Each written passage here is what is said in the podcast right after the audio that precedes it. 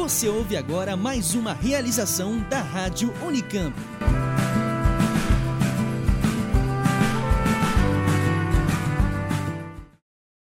Transformação digital é criar um novo produto, um produto digital de ponta a ponta, que, que uma inovação, né, você passar a fazer, oferecer um serviço de maneira diferente. Então, a transformação digital, ela, não é única, ela não é, ela pode representar coisas totalmente diferentes para empresas distintas. Então, tem uma questão muito de você definir entender o seu momento e ter um muito claro que é o objetivo.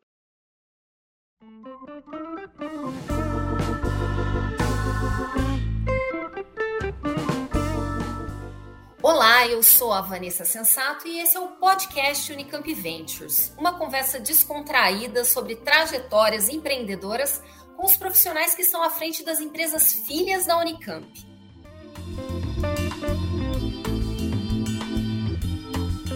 O bate-papo de hoje é com Wellington Oliveira sobre transformação digital. Wellington é formado em Ciências da Computação pela Unicamp e fundador da Via Consulting. Antes da gente começar essa conversa, eu quero convidar a todos vocês que estão ouvindo a gente hoje a conhecer os eventos e as notícias do grupo Unicamp Ventures, que está com um site novinho, é unicampventures.com.br. Lá você também encontra todos os episódios das duas temporadas do podcast.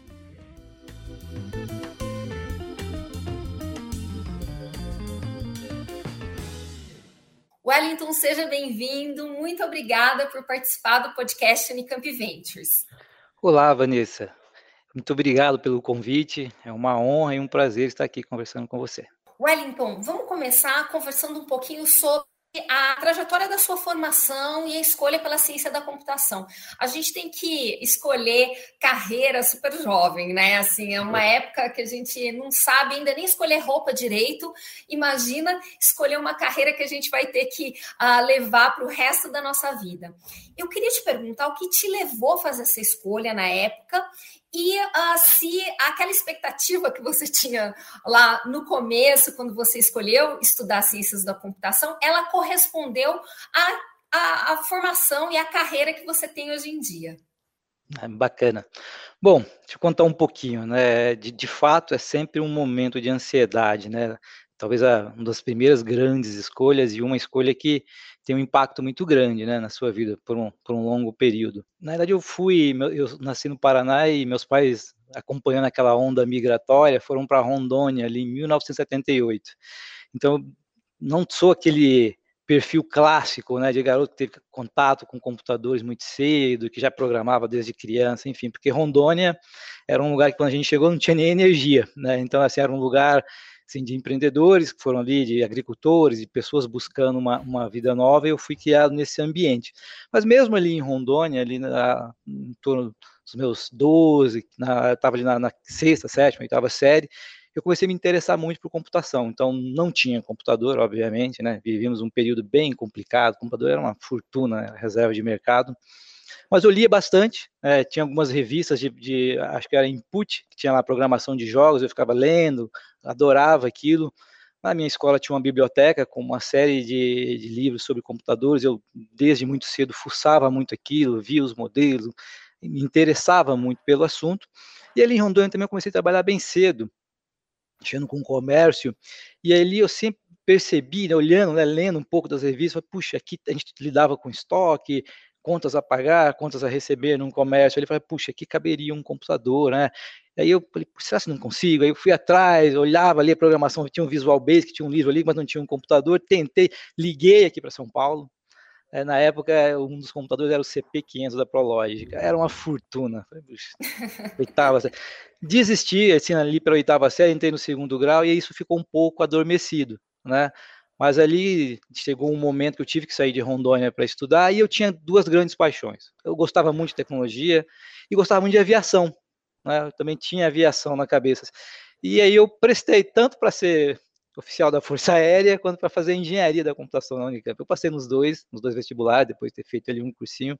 Com essas duas coisas na cabeça, ah, a Força Aérea eu acabei deixando de lado porque falei, puxa, eu queria ser piloto de caça no Brasil, a gente, puxa, não tinha um investimento, acho que a gente não, não né, vivia um momento complicado em termos de investimento na, na, na, infraestrutura de maneira geral, E eu também via muito mais flexibilidade ali na, na, carreira de engenharia de computação, porque eu poderia ter um universo, né? Eu sempre prezei muito por isso, Vanessa, assim, eu acho isso bem importante, né? Você ter liberdade para atuar em diversas frentes, em diversas maneiras. E o curso de engenharia te dá isso, né? Eh, seja ele de computação, seja uma outra vertente. Então foi assim que eu comecei. Eu, acabei optando pela engenharia da computação. Posteriormente eu mudei para ciência. É, na realidade, a gente, depois de três anos ali, você tinha que fazer uma escolha entre modalidade A e B. Eu fui compulsoriamente dirigido para modalidade, modalidade B, ali pelo, pela, pela, pela grade, né, pelas notas que eu tinha, e eu não gostava dessa modalidade. Aí eu prestei ciência da computação e comecei, e aí já tinha, aproveitei todas as matérias e sim, me formei em ciência da computação. Tinha um foco muito mais em software, em desenvolvimento de sistemas, que era uma coisa que me agradava mais. Poxa, que legal. Dessa sua trajetória, sabe o que me chama a atenção também? A gente, quando a gente fala, né, por exemplo, do desempenho de Israel em empreendedorismo, uma das questões que eles batem muito é a questão dos uh, migrantes serem empreendedores naturais, né? Então, eu vejo pela história aí da sua família, né, que é uma, uma família que migrou para Rondônia Sim. e que uh, você já pôde uh, desfrutar aí de entender o que, que era o empreendedorismo lá naquela época, né? Trabalhando Sim. tão jovem. É, Wellington, como é que foi esse, esse passo? Entendo que você já tinha no seu passado essa experiência, né? De entender o que, que era uma empresa, mas como é que foi esse passo do, de, de partir do estudante Wellington para o Wellington empreendedor? Como é que você criou a Via Consulting? É, como você disse, Vanessa, é, de fato a experiência pregressa ali me, me impulsionou, né? Eu, eu, já entrei na universidade com esse foco, né? Eu queria é, atuar, ter uma atuação empresarial, é, não, não vislumbrava, por exemplo, uma carreira acadêmica, nem tenho o perfil. É, então, desde o princípio ali, eu já comecei a participar ali, é, tinha Compec, né, a empresa júnior era um elemento importante, eu já ali no, durante a graduação é, tive algumas participações, também já comecei ali na graduação desenvolver algumas coisas, eu lembro que eu desenvolvi um sistema para a gestão de uma escola, para um, um, grupo né, de, de, escolas de inglês ali em Campinas.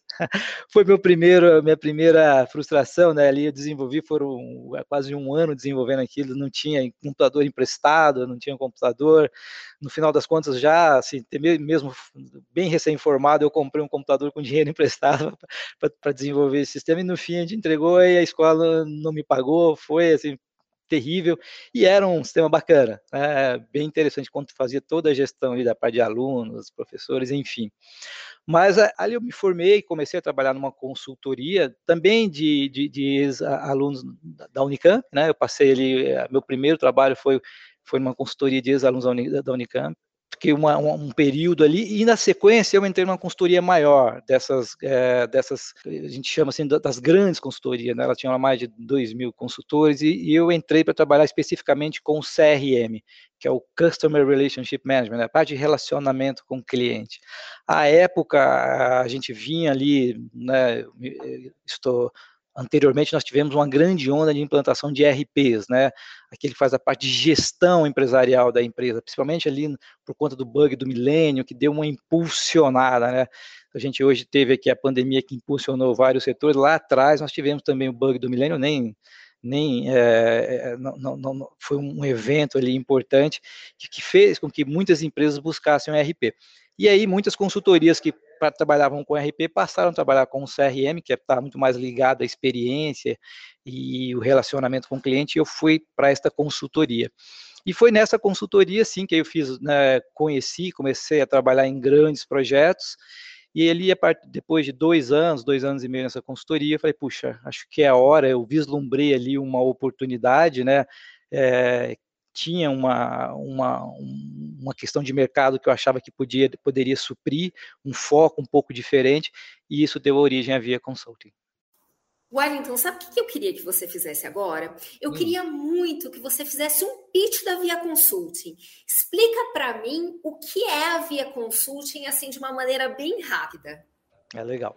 Bom, nós somos uma consultoria, né, e somos especializados em implantação é, de plataformas de CRM, né, trabalhamos com Big Data e desenvolvimento de sistemas. Então, na realidade, a gente apoia as empresas, né, nós atuamos no mercado B2B, em seu desenvolvimento de plataformas para que elas possam ter uma experiência melhor, né, trabalhar a experiência do seu cliente, analisar dados e desenvolver soluções. Então, a gente atua assim, cross entre plataformas e entre soluções, provendo soluções empresariais. Então, além, por exemplo, de fornecer alguns CRMs que já existem, assim, que é, tem representante no mercado, vocês também trabalham fazendo a conexão entre esse CRM, o sistema da, a, da empresa, ou desenvolvendo do zero? É isso? Sim, né, nós representamos, né, somos parceiros de, de, de fornecedores, ah, os projetos CRM, eles geralmente envolvem integração com outros sistemas, eles envolvem desenvolvimentos adicionais, nós fazemos. Os projetos de analytics, antigamente chamava de business intelligence, hoje a gente evoluiu um pouco mais, a gente engloba tudo isso em analytics, porque também tem um big data, que é uma nova tendência, nós também atuamos, então isso aí é análise de dados, né? Então são Hoje a, explosão né, do, do, volume de dados é, é, enorme, então a gente tem dados de todos os lugares, né, internet, dispositivos, é, enfim. Então a gente trabalha muito com, com indicadores, construção de projetos que capturam esses dados, transformam esses dados e disponibilizam indicadores para que a, as empresas possam fazer suas análises. E por fim, a gente também desenvolve, né, e aí são componentes que não, não necessariamente estão relacionados com o CRM ou com Big Data ou com Analytics, mas um portal, um aplicativo, uma solução complementar que a empresa venha a, a demandar toda essa, especialmente, né, essa parte de análise de dados, ela é muito relacionada com a área de inovação. Né? As empresas que implementam programas de inovação, elas têm que saber também lidar com a análise dos seus dados e isso. É, eu fico pensando o seguinte, Wellington, ah, quando vocês criaram a Via Consulting, já havia esse viés ou vocês já trabalhavam no B2B com esse viés ou ah, foi necessário uma alteração, algumas adaptações no decorrer da, da trajetória da tua empresa? Eu diria que sim, Vanessa. Na realidade, a gente vem num processo de constante evolução, né? As coisas, a gente sempre, as empresas, o que é o que eu vejo de diferente? À época era muito mais uma questão de grandes empresas, né? A gente chama das enterprises, então assim, grandes multinacionais, grandes conglomerados financeiros, de varejo, mas eram projetos de, à época nós iniciamos exatamente com o CRM, este era o foco, Uh, e, e esses projetos buscavam trazer um atendimento mais personalizado, mais próximo, oferecer uma omnicanalidade, né, a possibilidade de ter vários canais.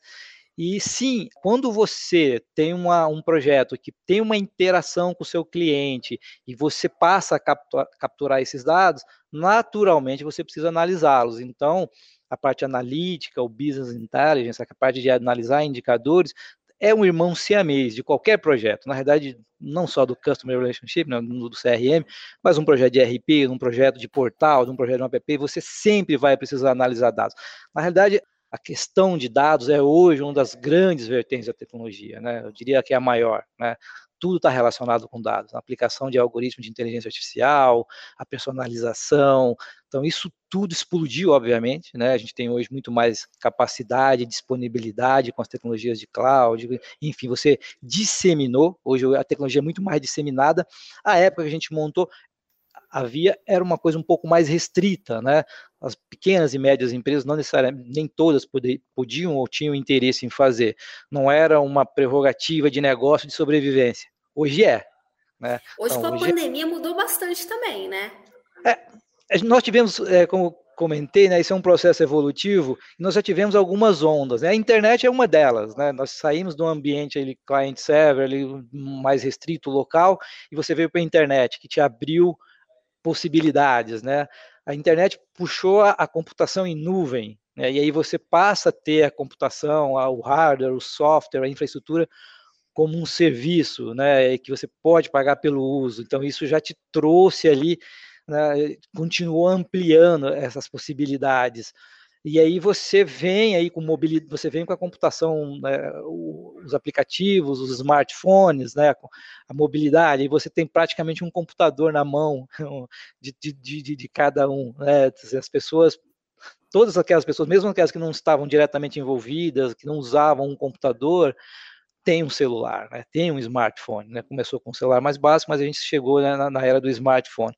E isso só traz mais, mais dados, mais possibilidade de interação, mais possibilidades de, de, de, de, de você é, ter contato e oferecer produtos. Então, é, foi também um acelerador. E por fim, nós tivemos a, a pandemia. E aí ela, de fato, é, fez com que é, tudo isso ganhasse um impulso adicional. Vocês recebem mais demandas de empresas agora, depois da pandemia? Houve uma busca, com um certeza. de busca? Com certeza, né? A pandemia mudou muito a regra do jogo, né? Então, o que, que aconteceu? Aconteceu muita coisa de novo, é claro, né? A gente pode falar aqui, fazer um podcast só para falar sobre isso, mas a pandemia, aquilo que algumas pessoas ainda tinham resistência, né? Nem todo mundo fazia transacionava de maneira digital é, e ainda tinha alguns elementos de presença física, continuam tendo, claro, a gente está voltando a uma certa normalidade, mas a gente teve uma, uma ruptura disso, né? Você teve a questão do, do, isolamento,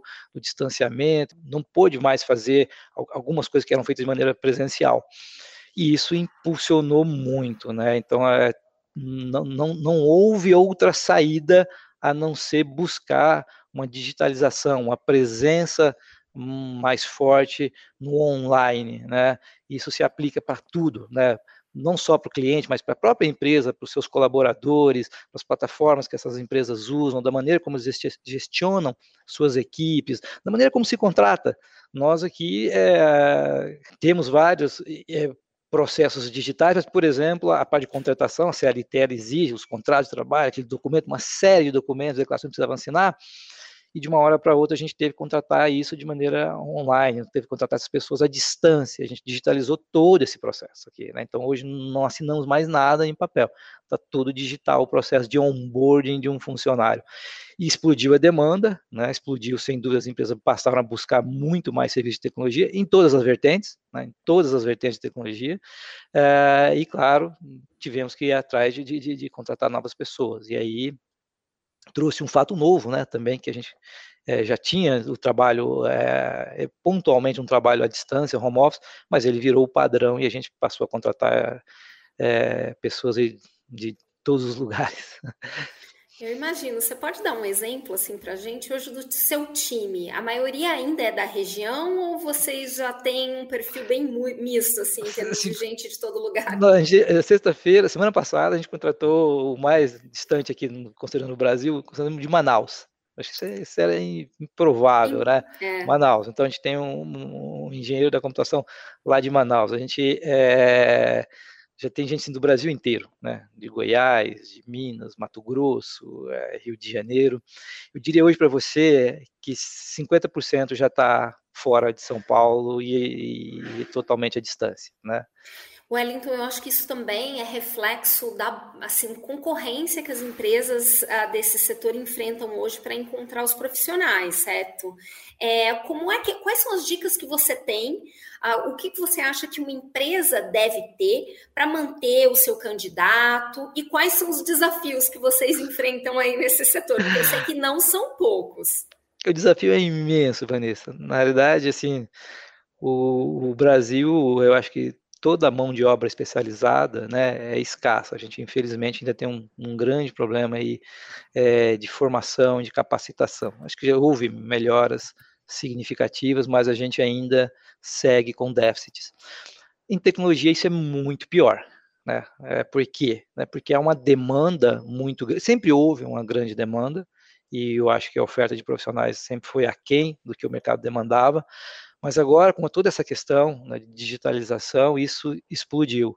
Então, de verdade, é, contratar e reter talentos hoje é uma, eu diria para você que está entre as maiores prioridades. Geralmente, uma empresa tem que vender, tem que entregar o que ela vende, tem que fazer a gestão.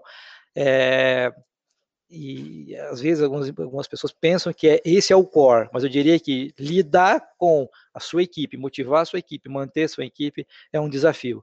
E a gente tem sentido isso, né? Não, não, não, não, não passamos a parte desse processo, aumentou muito o número de funcionários e a gente sente isso.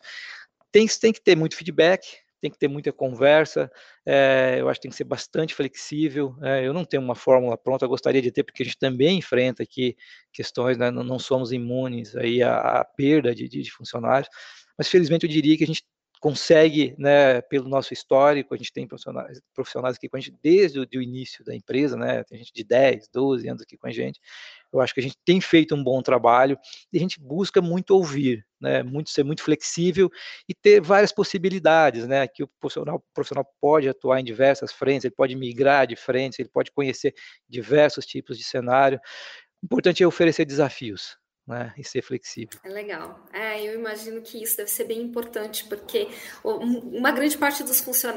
dos profissionais né, é motivada são motivados por desafios, né? Então, estar num ambiente que te permita uh, crescer e desenvolver aí os talentos é importante. Sem Vamos dúvida. voltar no conceito da transformação digital nas empresas. Então, a gente teve esse boom de empresas atrás de, uh, ok, vamos nos inserir na era da transformação digital quais são os desafios para um time que trabalha com transformação digital quando ele vai implementar um, pro, um, um, projeto numa empresa. Imagina aquelas empresas que nunca, ou que começaram bem devagar, né, que de repente agora se viram ah, nessa situação de ter que implementar processos de transformação digital, como você comentou, não só direcionadas para os consumidores, mas também nos processos internos dessa, dessas empresas, né? O que você acha que é mais complicado? Quais são os desafios dessa implementação? É, na realidade, assim, o termo transformação digital virou um termo muito né, em voga, tá? É um buzzword muito utilizado. E assim, a transformação digital, Vanessa, do meu ponto de vista, não é um, um destino, né? Então, assim, é, tem uma questão conceitual, né? A questão, a transformação digital é um processo, é uma jornada né? Você sempre vai ter que olhar, ter um olhar para essas questões. A, a transformação digital, ela passa por melhorias, por maior produtividade, busca de eficiência. Uh, a tecnologia é um elemento central, né? É ela que possibilita, que faz a, a, cola desses elementos, mas a transformação digital não diz respeito somente à tecnologia, ela diz respeito também a maneira como a empresa atua, como ela desenvolve os produtos, como ela se posiciona aos processos. Então, tem uma questão bem conceitual, eu acho aí, que, assim, que, que às vezes as empresas têm confusão é, de como iniciar, de como é, avançar. Então, tem muita ansiedade nisso e confundem muito né, assim, o, que, o que é um projeto que tem uma sequência, que ele vai continuar, que ele vai evoluir de uma entrega imediata. Então, assim, a grande questão é definir mapear é, gargalos, mapear problemas, iniciar um trabalho de, de resolução de, de, desses problemas e ter uma visão de longo prazo. Né? A gente está falando aqui em questões operacionais, mas transformação digital é criar um novo produto, um produto digital de ponta a ponta, que, que uma inovação, né, você passar a fazer, oferecer um serviço de maneira diferente. Então, a transformação digital, ela, não é única, ela não é, ela pode representar coisas totalmente diferentes para empresas distintas. Então, tem uma questão muito de você definir, entender o seu momento e ter um muito claro que é o objetivo. Seja ele uma melhoria operacional, uma melhoria de processo, seja ele um, uma reformulação completa de um produto ou da maneira como você atua. Então, é uma questão de posicionar, definir prioridades e a partir daí começar né, e começar sempre com a visão de longo prazo.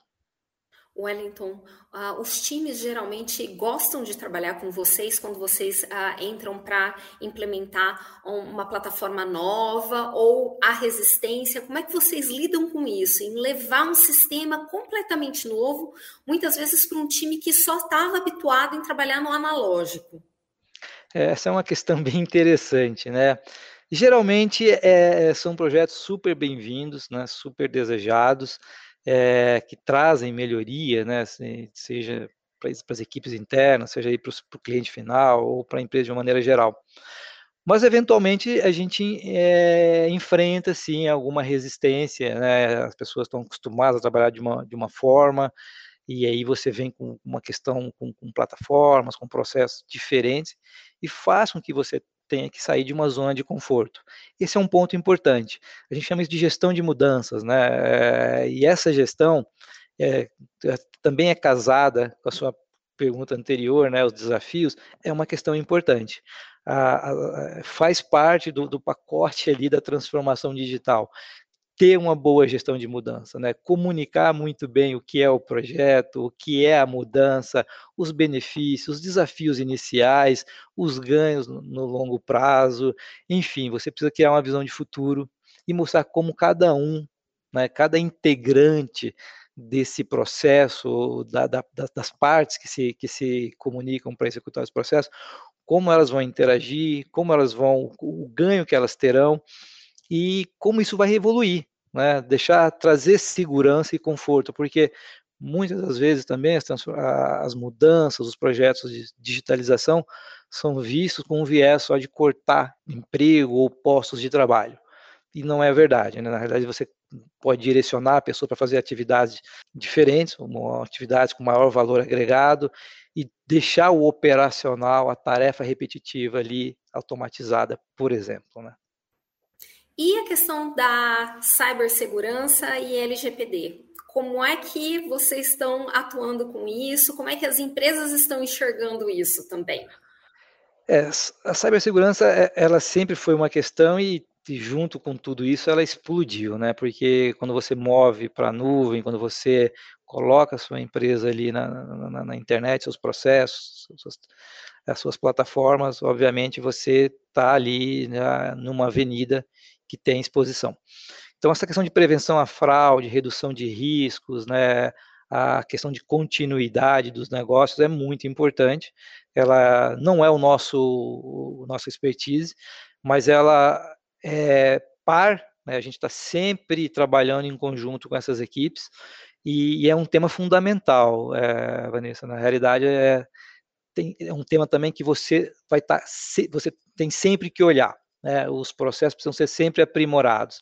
A LGPD trouxe uma questão adicional né, dos dados sensíveis, a maneira como você armazena, manipula e, e, e, e usa esses dados. Então, é, é um processo que está em andamento, tem muita novidade, está né, todo mundo correndo, se adaptando é, e buscando aí é, fazer adequações em processos, em tecnologias, e é um tema que tem demandado também né, esforços, né? Você tem gerado também demandas em, por, por, de investimento, é claro, em projetos, em tecnologia, em alteração de processo, em, em definição de ajustes operacionais de maneira geral. Então, sim, é um outro elemento que também traz demanda, que também traz necessidade de readequação e de investimento. Wellington, a gente vem sendo buscado muitas vezes nesse mercado das startups. Tá? Então, a gente, ah, muitas vezes na agência de inovação da Unicamp, a gente é buscado por alguns profissionais que já têm alguma experiência num setor específico, por exemplo, o setor de alimentos, ou no setor de energia e por aí vai, que tem ideias de negócios, tá? que já tem uma rede de networking, mas que não tem o parceiro de desenvolvimento. Então, ah, muitas vezes a gente vem sendo demandado de identificar parceiros de desenvolvimento para empreendedores que vão colocar novos produtos no mercado, né? Ou que vão criar um modelo de negócios uh, totalmente novo. Vocês já tiveram essa experiência de trabalhar uh, com startups? Tem, tiveram algum caso desse ou similar? Na realidade, a gente tem entre nossos clientes alguns unicórnios, né, que são essas que já já passaram aí de, de uma Já estão fase. outra fase. É, e assim, é, eu diria que a startup em estágio embrionário, inicial, no desenvolvimento de produto, não, é, mas a gente lida bastante com, com empresas que já avançaram, né? Porque todas elas, é, essas startups têm é comum do, dos negócios né, da nova, é, vamos chamar de nova economia, um termo também bastante usado, que são essencialmente digitais, tem uma demanda muito grande por desenvolvimento, né? seja eles de plataformas específicas, sistemas produtos para sua operação, seja plataforma para a experiência do cliente, né? para trazer, fazer o onboard desse cliente, a, a, o relacionamento com esse cliente, e é claro, a parte analítica, a parte de análise de dados, de, de a personalização. Né? Uma grande transformação que a gente tem é a personalização hoje em dia. E a personalização exige dados, e dados exige que você tenha uma plataforma que capture, que você tenha um processo de captura, armazenamento, transformação desse dado e posterior análise para fazer a personalização. Então, sim, são empresas que demandam muito, né? elas são é, heavy users de tecnologia e de serviços de, de para trabalhar, né? para desenvolver esses processos em conjunto com eles.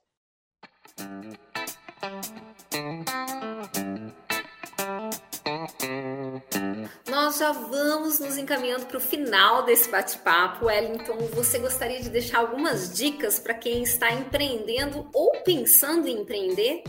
Olha, é sempre muito é, complicado falar em dicas, né? Eu acho que assim, cada situação, cada cenário, é um cenário, cada pessoa aí tem o seu, seu universo. Mas eu acho que assim, uma questão importante, empreender é correr risco. Né? Eu acho que assim, é uma questão central. Então, não tenha medo de errar. Né? É, é, esse é o ponto. Vai ter que assumir riscos, né? independente do modelo, né, de quão se o seu negócio é pequeno, médio ou vai ser escalado para ser exponencial riscos sempre é, serão é, elementos presentes, então você tem que tomar risco. E o, segui o segundo ponto é estar em movimento. Comece, né? Ação. Essa é uma ciência dos praticantes. Né? Não dá só para ficar na teoria, não dá só para fazer planos, precisa começar a fazer. Então, enfrente os riscos, não tenha medo de errar e, se, e comece.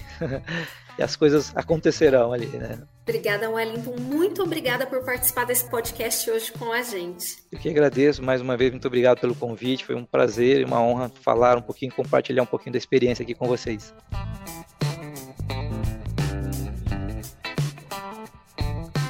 Podcast Unicamp Ventures é uma realização do grupo Unicamp Ventures e da Unova Unicamp com o apoio da Rádio TV Unicamp. Até o próximo e último episódio dessa temporada. Até logo!